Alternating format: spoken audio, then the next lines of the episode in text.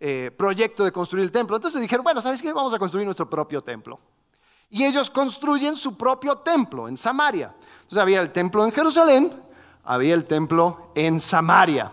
Entonces, el templo en Jerusalén sobre un monte, el monte Sión, y el templo en Samaria sobre un monte llamado monte Jerezim. Y ahí los dos estaban adorando. Aproximadamente 100 años antes de Cristo, perdón si ya les perdí, pero ya voy a entrar a la, carne de esto. 100 eh, años antes de Cristo, uno de los, de los reyes que se levanta en Judá dice, vamos a destruir a este templo samaritano. Y van y destruyen el templo de los samaritanos. Los samaritanos obviamente no les gustó para nada. Pero, ¿qué iban a hacer? Ya eran parte de este, este nuevo imperio judío eh, que se fue levantando. Y había siempre mala sangre entre los samaritanos y los judíos, con buena razón en los dos lados. Y cuando Jesús llega y habla acerca de los samaritanos, los judíos ya tenían a los samaritanos tachados como un gentil o peor, porque eran traicioneros. Eh, y cuando Jesús quiere hablar acerca del amor al prójimo, Él da el ejemplo del buen samaritano, el samaritano que fue prójimo a una persona, a un judío herido. Y esto para los judíos era raro, o sea, nosotros quizás hemos escuchado tanto ese título, el buen samaritano, ¿no? El buen samaritano. Y es como que, ah, sí, un buen samaritano es una persona que, pues, ayuda, ¿no? ¿Has escuchado eso? Pero tienes que entender que la mente judía, el buen samaritano, ese título, sería como si yo te hablara del nazi buena onda. O sea, es como, espérate, ¿qué? Eh, entonces, el buen samaritano era algo, algo medio choqueante para la mente judía. Pero es por eso que Juan capítulo 4 termina siendo un pasaje tan impresionante. Y vamos a entrar en Juan capítulo 4 porque es la muestra de lo que Jesús quería hacer con sus discípulos. Si se acuerdan, cuando Jesús va, se, asciende al cielo, dice, serán mis discípulos en Judea, en Jerusalén, Judea, Samaria y hasta el fin del mundo. Entonces Jesús fue modelando lo que él quería que sus discípulos hicieran en Samaria. Quería compartir las buenas nuevas con alguien que estaba al otro lado de ese muro que se había construido entre esas dos civilizaciones. Y si estás tomando nota, quiero que entiendas esto. El Evangelio hace que los otros, fíjate, los otros se vuelvan nosotros. Si lo quieres ver de una forma más graficada, el Evangelio hace que los otros se vuelvan nosotros. Y ahora vamos a entender por qué. Vamos a entrar al pasaje de Juan 4. Comenzamos con el versículo 4. Dice, y él, Jesús, dice, tenía que pasar por Samaria. Luego, pues, a una ciudad de Samaria llamada Sicar, cerca de la parcela de tierra que Jacob dio a su hijo José. Y allí estaba el pozo de Jacob. Entonces Jesús, caminando o cansado del camino, se sentó junto al pozo. Era cerca del mediodía. Una mujer de Samaria vino a sacar agua y Jesús le dijo, dame de beber. Ahora, algo curioso acerca de esta interacción era que Jesús primero le habló a una mujer samaritana y además le pidió algo. Eh, los, los, rabinos decían que las mujeres samaritanas se tenían, decían, eh, una, una, mujer samaritana es menstruante desde su día de nacimiento. ¿Qué, quiere decir? Bueno, los judíos tenían la costumbre que cuando una mujer estaba en sus días, si ella tocaba a un hombre era ritualmente eh, impuro. Entonces, los judíos decían, así como con, las mujeres judías, no, no, las samaritanas si la tocas tú te vuelves impuro. Y así hay que tratarlas. Y peor, si tú vas a aceptar algo como un vaso que ella, que ella toca y, y tú vas a tomarlo, eso no se hace. Jesús se sienta al lado del pozo y dice a la mujer samaritana, dame de beber. Y después continúa el pasaje, dice, pues sus discípulos habían ido a la ciudad a comprar alimentos. Entonces la mujer samaritana le dijo, ¿cómo es que tú, siendo judío, me pides de beber a mí, que soy samaritana? Y Juan pone su paréntesis porque los judíos no tenían tratos con los samaritanos. esa, esa frase, el judío no tenía tratos con los samaritanos, era que no compartían cosas, no tenían cosas en común. Entonces, Juan lo está describiendo como para mostrarte que eh, esto es una interacción rara. Después continúa, dice, Jesús le respondió, si tú conocieras el don de Dios, ¿y quién es el que te dice, dame de beber? Tú le habrías pedido a él y él te hubiera dado agua viva. Ella le dijo, Señor, tú no tienes con qué sacarla y el pozo es hondo. ¿De dónde pues tienes esa, eh, esa agua viva? ¿Acaso eres tú mejor o mayor que nuestro padre Jacob, que nos dio el pozo del cual bebió él mismo y sus hijos y sus ganados? Jesús le respondió, todo el que beba de esta agua volverá a tener sed, pero el que beba del agua que yo le daré no tendré sed jamás, sino que el agua que yo le daré se convertirá en él una fuente de agua que brota para vida eterna. Ahora, Jesús está haciendo muchas conexiones con los profetas, hablando acerca de agua viva que brota de una persona. Ahora, están hablando en dos diferentes planos, la mujer samaritana y Jesús. La mujer samaritana está hablando acerca de agua, de lo que, del pozo, está hablando de forma muy literal. Jesús está hablando de vida eterna, está hablando de agua viva, está haciendo referencia a los pasajes en Ezequiel donde dice que del templo brotará un río de agua, eh, en, Isaías donde también habla de acerca de esta agua viva. Y él está hablando acerca de algo mucho más grande, acerca de la salvación. Pero sabes, la mujer constantemente quiere regresar a las cosas que le hace diferente. O quiere, quiere establecer la diferencia. Oye, ¿cómo es que tú, siendo judío, me vienes a hablar a mí? A ver, ¿tú piensas que tú eres mejor que Jacob? Jacob, Jacob, nuestro padre, él hizo el pozo y aquí, donde está Samaria, ah, así que no nos desprecies porque aquí tenemos el pozo. ¿Tú crees que tú eres mejor que él? Y va haciendo esa, esa barrera o lo va reforzando que tú eres otro. Tú eres eh, una persona ajena a mí. No somos nosotros. Tú eres otro. Y sabes, como vimos eh, de manera chistosa en México, como estamos viendo en esta historia de la mujer samaritana, esto de hacer de alguien el otro es algo desafortunadamente muy común en nuestra experiencia. Es algo que sucede no solamente en nuestra interacción afuera, sino que aún dentro del contexto de la iglesia sucede. Hablamos acerca de personas como si no tuvieran nada que ver con nosotros. No tenemos nada en común. Esa persona en situación eh, de calle, ¿qué es lo que necesita? Pues necesita una ducha. Esa persona rica, pues necesita una lección en humildad. Esa persona joven, pues necesita aprender un poco de respeto. Esa persona anciana necesita aprender cómo adaptarse a este mundo cambiante. Y pensamos que el otro tiene necesidades diferentes a la mía. El otro, pues si solamente se pusieran las pilas y pareciera más a mí, pues entonces eh, se arreglaría la cosa. El otro tiene una necesidad distinta. Pero viene Jesús y viene hablando acerca de algo que necesitan todos. Agua viva. Algo que necesitan todos. Salvación algo que va eliminando esa distinción de lo que necesitan, los samaritanos solo tienen que olvidar las broncas pasadas y, unirse a nosotros. A los judíos solo tienen que bajarle un poco, ¿no?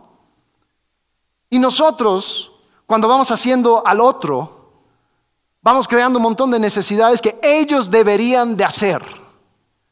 Y nos olvidamos que tenemos todos una misma necesidad, una necesidad de agua viva una necesidad de salvación que solamente viene de Jesucristo. La pregunta es, ¿cuáles son los otros para ti? Quizás son personas de otra clase social, color de piel o costumbre. Quizás son personas que no te entienden o personas que tú no le entiendes. Entonces les haces, les haces a un lado. No son parte de tu círculo. No les odio, pero que no se metan conmigo. Muchas gracias. Y sabes, lo que nos olvidamos es de que todos tenemos la misma necesidad. El apóstol Pablo, cuando él está hablando a griegos, a atenienses, gente que no tenía nada que ver con los judíos, que cuando veían los judíos les veía como gente rara. Y Pablo también, su formación era de fariseo, él veía a los, eh, griegos como gente rara. Y él va a Atenas, el centro de pensamiento de esta gente rara. Y cuando habla acerca de Jesús, mira cómo se refiere a ellos. En eh, Hechos 17, versículo 16, comienza diciendo, mientras Pablo los esperaba en Atenas, su espíritu se enardecía dentro de él al contemplar la ciudad llena de ídolos. Entonces él sube a un lugar donde se, donde se juntan la gente a escuchar, a filosofar y hablar. Y cuando él empieza su discurso, él se refiere así eh, a los atenienses. Dice, de uno solo, versículo 26, Dios hizo todas las naciones del mundo para que habitaran sobre la superficie de la tierra, habiendo determinado sus tiempos y las fronteras de los lugares donde viven. Fíjate muy, muy bien, versículo 27. Dice, para que busquen o para que buscaran a Dios y de alguna manera palpando lo hallen, aunque Él no está lejos de ninguno, ¿de qué? ¿Cómo que va a usar ese término nosotros? con los atenienses, con los griegos, con la gente que los judíos llamaban perros, que no, o sea, era, era, el mismo trato con los samaritanos, no toques nada que haya tocado un griego, porque ellos no son como nosotros. Pero Pablo dice, Dios no está lejos de ninguno de nosotros. Cada uno de nosotros tenemos la misma necesidad. Y cuando Jesús está hablando con la mujer samaritana, Él está diciendo, todos tenemos la misma necesidad de esta agua viva. Después continúa Jesús y habla acerca de la verdadera adoración. La mujer, en versículo 15, dice, Señor, le dijo la mujer, dame esa agua, para que no tenga sed ni venga hasta aquí a sacarla. Jesús le dijo, ve, llama a tu marido y ven acá. No tengo marido, respondió la mujer. Jesús le dijo, bien has dicho, no tengo marido, porque cinco maridos has tenido y el que ahora tienes no es tu marido, en eso has dicho la verdad. Entonces empieza a cambiar la conversación acerca de otro tema.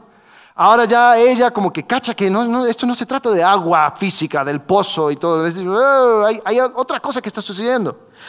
Dice, mmm, Señor, me parece que tú eres profeta y entonces ahora ella entra a la conversación espiritual, pero como sigue existiendo esa barrera, ¿qué es lo que quiere resaltar ella? Pues las diferencias entre los judíos y los samaritanos. Ok, ya, ella está ahora en el plano espiritual. Pero como sigue esa barrera, entonces ella pregunta, dice, eh, Ustedes, eh, dice, nuestros padres adoraron en este monte, en este monte, el monte Jerezim, donde tenían el templo los samaritanos. Dice, eh, y ustedes dicen que en Jerusalén está el lugar donde se debe adorar. Mira de la manera experta que Jesús eleva la conversación. Dice, mujer, cree lo que te digo. La hora viene cuando ni en este monte, ni en Jerusalén, adorarán ustedes al Padre. Ustedes adoran lo que no conocen. Nosotros adoramos lo que conocemos porque la salvación viene de los judíos. Pero la hora viene y ahora es cuando los verdaderos adoradores adorarán al Padre en espíritu y en verdad. Porque ciertamente a tales el Padre busca que lo adoren. Dios es espíritu y los que adoran deben adorar en espíritu y en verdad. La mujer le dijo, sé que el Mesías, el que es llamado Cristo, ah, sé que el Mesías viene, el que es llamado Cristo. Cuando Él venga, nos declarará todo. Jesús le dijo, yo soy el que habla contigo. Entonces Jesús va guiando la conversación y lo va elevando a un punto donde dice, ¿sabes qué? Tú tienes tu forma de adorar, nosotros la nuestra, pero Dios está buscando a aquellos que le adoren en espíritu y en verdad. Dios está buscando a personas que en vez de concentrarse en las formas, que se concentren en la persona. Y que la persona de Dios sea aquel factor que vaya unificando bajo lo que ha hecho Cristo. Y sabes, esto de las costumbres y las formas dividen. Adoramos un día en vez de otro, eh, usamos eh, un, instrumento encima de otro, eh, una manera de adorar arriba de otro. Nos conectamos con Dios de una manera y otros dicen eso está mal, debería ser de otra forma. Y esto lo hacemos constantemente. Criticamos y diferenciamos y hacemos barreras entre uno y el otro. Y nos olvidamos de que somos nosotros bajo la necesidad de Cristo, bajo el apuntar a la persona de Dios. Y no nos juntamos con ciertas personas debido a sus prácticas y costumbres.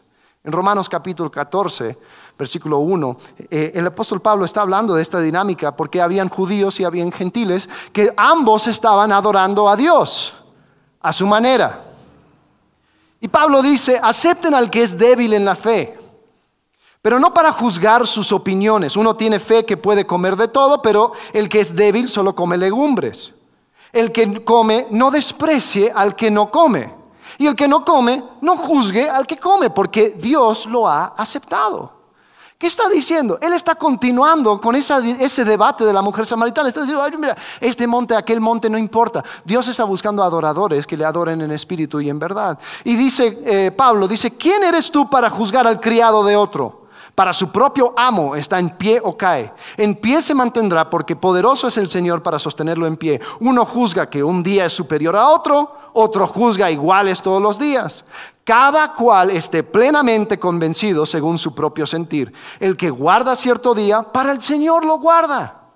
El que come, para el Señor come, pues da gracias a Dios. Y el que no come, para el Señor se abstiene y da gracias a Dios. Y sabes, estas diferencias va creando divisiones. Ahora, hay formas y cosas del cual uno puede debatir y hablar. Yo no estoy diciendo que todas las formas y, maneras son iguales y, no, no es que hay algunos mejores o óptimos que otros. No, se puede tener esa conversación. Pero nunca, nunca, nunca debemos de crear barreras y tratar a la gente como otro porque simplemente adoran a Dios o reconocen a Dios de una forma diferente. Y lo que sucede es que nosotros seguimos marcando diferencias en vez de apuntar al Dios que nos creó. Compartimos pared con un grupo de personas que adoran a la Virgen del Pueblito. Y en muchas cosas somos similares. En otras cosas somos diferentes. Quizás la diferencia más grande es de que hay una dependencia en sus propios méritos y no una dependencia en la obra de Cristo para su salvación. Pero porque la forma es diferente, ay no, que la estatua, que la música, que esto, que el otro, que los cohetes, que etcétera, etcétera, etcétera. Llegamos a un punto, fíjate muy bien, llegamos a un punto donde les ignoramos por completo y pretendemos que no existen. Y eso es tratarlos como otro. Ahora, yo no estoy diciendo que salgamos y interrumpamos su, eh, eh, celebración religiosa, pero lo que sí estoy diciendo es que no permitamos que las diferencias nos lleve a tal punto que les ignoramos e ignoramos su humanidad, ignoramos su necesidad, ignoramos el hecho de que Dios de todas naciones fue creando a las personas y Dios no está muy cerca, Dios está muy cerca a cada uno de nosotros. Entonces, ¿cómo es que podemos llegar a acostumbrarnos tal a estas diferencias de que negamos la propia humanidad de personas que están a meros metros? Nosotros. Esta comunidad, la del pueblito, es una muy extraña, porque el pueblito pues siempre ha sido el pueblito. Pero muchos de nosotros vivimos quizás en fraccionamientos, en otros espacios, eh, en, otras comunidades. Quizás tenemos más eh, conexión con un estado lejano que nuestro vecino. Quizás la persona que ha vivido aquí a, 200 metros, pues tiene menos en común con nosotros que una persona que esté a 2.000 metros, a 2.000 kilómetros. Y se va creando una dinámica muy extraña y muy parecido al de Judea y Samaria. Ellos no son como nosotros, ellos tienen otros problemas, yo no los entiendo, ellos no me entienden, por lo tanto, no tengo nada con ellos. ¿Cómo puede ser? ¿Cómo puede ser que las diferencias nos ha llegado a tal punto de que simplemente pasan desapercibido? Y ojo, sucede también dentro de la iglesia. Ah, no, yo solamente con eh, parejas arriba de los 40 años, esos jóvenes que andan dando vueltas y todo, quién sabe en qué andan, no vienen conmigo, yo no tengo nada que ver con ellos. O los jóvenes, mira, esa gente vieja que vinieron, tiene sus familias, tiene su onda, tiene todo lo demás, tiene su lenguaje, yo no tengo nada que ver con ellos. Y tenemos como tres, cuatro, cinco, seis, siete diferentes grupos y para todos los demás son invisibles. Todos son invisibles menos las personas que son parecidos a nosotros. Y vamos ignorando de que el Evangelio hace de los otros nosotros. Y entendemos de que Dios no, crea esas distinciones. ¿Sabes algo curioso? Eh, hace unos meses salió eh, más, la, CIA anda sacando documentos acerca del asesinato de, Kennedy. Y estaba leyendo un poco acerca de lo que estaba sucediendo. Y había, unos agentes de CIA que cuando estaba, todo sucediendo, eh, andaban tratando de esconderse entre la, multitud de la gente. ¿Y sabes cómo se vistieron? Se vistieron como vagabundos. ¿Por qué? ¿Tú quieres ser invisible? dentro de, una, población urbana, vístete como vagabundo. Te prometo que nadie te va a notar. Tú vas a pasar desapercibido así de rápido. Eso quizás debe ser, eh, o sea, eso es una realidad dentro del mundo. Pero para aquellos que han entendido que todos tienen la necesidad de agua viva, aquellos que han entendido de que Dios está buscando adoradores que adoren en espíritu y en verdad, Dios está buscando a aquellos que puedan apuntar al mundo, al Dios verdadero, no a nuestra forma, no a nuestra manera de hacer las cosas, no a eh, nuestro sabor particular de teología, sino que al Dios vivo y verdadero. Nosotros que hemos entendido eso, no debe ser así. Debemos de ver a la gente con la humanidad que Dios les otorgó. Debemos de ver a la gente como nosotros. Ah, pero ellos no tienen de Cristo. Sí, nosotros en el sentido de personas creadas a la imagen y semejanza de Dios y que tienen la misma necesidad que nosotros, que es conocer a Dios y acercarnos a Él. Entonces, desarrollemos el arte de ver. El arte de ver. ¿Cuáles son las personas que se han vuelto invisibles para ti? Te quiero desafiar algo. Saluda a una persona invisible cuando estás saliendo. Quizás sea una persona que jamás has puesto ojos en esa persona. Puede ser porque son diferentes, porque tú no tienes nada que ver, pero simplemente, hola, ¿qué tal? Mira fijamente los ojos. Dios te bendiga. Desarrolla el arte de ver. Y después, cuando vuelven los discípulos, Jesús quiere hablar con ellos y quiere hablarles acerca del arte de ver, porque dice en esto llegaron sus discípulos y se admiraron de que hablara con una mujer, pero ninguno le preguntó qué tratas de averiguar o por qué hablas con ella. Entonces la mujer dejó su cántaro, fue a la ciudad y dijo a los hombres, vengan, vean a un hombre que me ha dicho todo lo que yo he hecho. ¿No será este el Cristo? Y salieron de la ciudad y fueron a donde él estaba. Mientras tanto los discípulos le rogaban, rabí, come. Pero él les dijo, yo tengo para comer una comida que ustedes no saben. Jesús estaba haciendo lo mismo con los discípulos que hizo con la mujer. Está hablando de cosas terrenales, pero Jesús lo quiere elevar a un plano espiritual. Y ellos no lo cachan. eh, porque dice, entonces los discípulos se decían entre sí, ¿le habrá traído alguien de comer? Jesús les dijo, no, no, no, mi comida es hacer la voluntad del que me envió y llevar a cabo su obra. ¿No dicen ustedes, todavía faltan cuatro meses y después viene la ciega?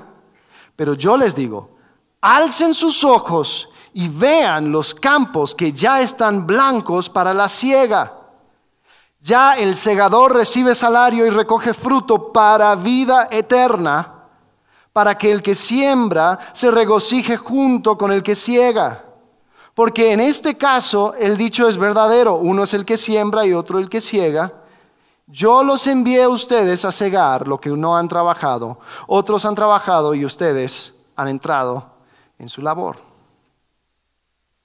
Jesús está hablando, dice, oye, mira, yo no estoy hablando de comida, alza tus ojos y mira que la cosecha ya está preparada. Ya eh, los campos están blancos para la siega. Ahora, ¿estaba hablando de trigo? No, posiblemente, acuérdense, la mujer había ido, dijo, ven, conoce a este hombre que me ha dicho todo a mí. Y no lo dice textualmente, pero yo quiero imaginar de que iban viniendo un grupo de samaritanos Gente que quizás para un judío daría un poco de miedo ver un montón de hombres samaritanos llegando. Y Jesús dice, mira, ese es tu campo. El campo está listo para la siega. Ustedes van a ir y estar entre ellos y van a compartir las buenas noticias. No van a remarcar las diferencias. Van a hacer de los otros nosotros. Y de aquella ciudad, dice el versículo 39, muchos de los samaritanos creyeron en él por la palabra de la mujer que daba testimonio diciendo, el que me dijo, eh, eh, él me dijo todo lo que yo he hecho. De modo que cuando los, eh, cuando los samaritanos vinieron, rogaban a Jesús que se quedara con ellos. Y él se quedó allí dos días. Muchos más creyeron por su palabra y decían a la mujer, ya no creemos por lo que tú has dicho porque nosotros mismos le hemos oído y sabemos que este es en verdad el Salvador del mundo. Los samaritanos lo tenían más claro que los mismos judíos. Dijeron, este es. Ahora, fíjate lo, extraño que habrá sido para los judíos que pensaban que simplemente estaban de paso por Samaria, ahí decir, bueno, vamos a quedarnos dos días. Ellos tal vez ya se consideraban impuros por estar en el mercado samaritano y tocando cosas y, ahora qué voy a hacer? Un buen judío no hace estas cosas. Y Jesús dice, vamos a quedarnos. ¿Y a qué? Pues a cosechar. Vamos a trabajar. Y los samaritanos pudieron escuchar y aceptar el mensaje de que Jesús era el Cristo, el Mesías, el Salvador del mundo. Increíble. Increíble cómo es que el Evangelio va derrumbando esas paredes y haciendo de los otros nosotros. Desafortunadamente los, los discípulos pues les tardó un poco en cachar esto. Porque si se acuerdan, Hechos 1.8, dice, y recibirán poder cuando haya venido sobre vosotros el Espíritu Santo y me seréis testigos en Jerusalén, en Judea, en Samaria hasta el fin de la tierra. Pasan ocho capítulos en la historia de Hechos donde ellos no hacen eso. se quedan en Judea, se quedan en Jerusalén. Vamos de Hechos capítulo 1, versículo 8 a Hechos capítulo 8, versículo 1. Y fíjate, muy curioso. Dice eh, en Hechos 8, 1. En aquel día se desató una gran persecución en contra de la iglesia en Jerusalén. Fíjate, y todos fueron esparcidos por las regiones de dónde? De Judea y Samaria. Oh. O sea que ellos solamente hicieron su tarea cuando estaban forzados a hacerlo. Ellos solamente llegaron a Samaria cuando había suficiente persecución que no tenían de otra y tuvieron que alojarse en Samaria. Sabes, hay hábitos viejos que son difíciles de cambiar. Y es posible, fíjense, es posible salir de aquí inspirado y la próxima semana regresar a la misma forma de ver con desprecio a las personas que no son como tú. Yo sé que este mensaje no va a ser el, el parteaguas. Solamente el Evangelio, entender quién eres tú en el Evangelio, entender tu necesidad, entender tu necesidad de Dios, va a permitir que tú puedas ver a los otros como nosotros. Yo no lo puedo hacer. Tú no lo puedes hacer por tus propias fuerzas. Solamente el Evangelio hace eso. Entonces, alza tus ojos. Mira con otros ojos a aquellos que tienes a tu alrededor. Personas que posiblemente tratarías como invisibles.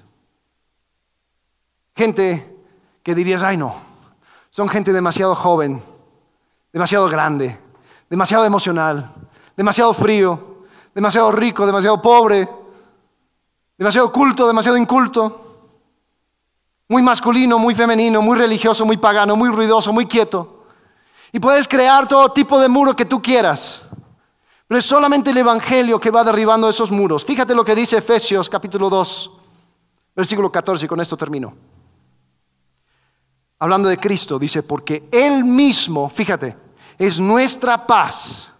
De ambos pueblos hizo uno. ¿Cuáles son esos ambos pueblos? Los judíos y los gentiles. Gente que no tenían nada en común.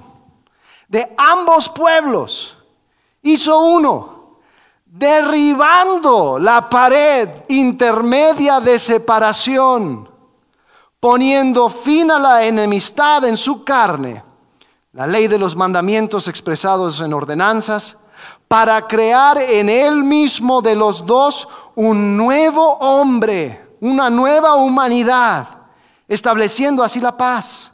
Y para reconciliar con Dios a los dos en un cuerpo por medio de la cruz habiendo dado muerte en ella a la enemistad, vino y anunció paz a ustedes que estaban lejos y paz a los que estaban cerca. Porque por medio de Cristo, fíjate, los unos y los otros tenemos nosotros nuestra entrada al Padre en un mismo espíritu. Así que mi desafío para ustedes hoy Pónganse a pensar en cómo el amor de Jesucristo pudo mirar con ojos a una mujer invisible, una mujer que quizás hasta en la sociedad samaritana era invisible. Y le pudo hablar, y sabes, no solamente le habló, sino que ella fue la primera persona eh, con el cual Jesús conversó, donde él dijo claramente, yo soy el Mesías. Nadie más tuvo ese privilegio solamente esta mujer invisible, esta mujer samaritana, esta mujer que no tenía nada que ver con los judíos. Jesús reveló a ella el misterio de misterios, de que Jesucristo ha venido en carne como el Salvador del mundo.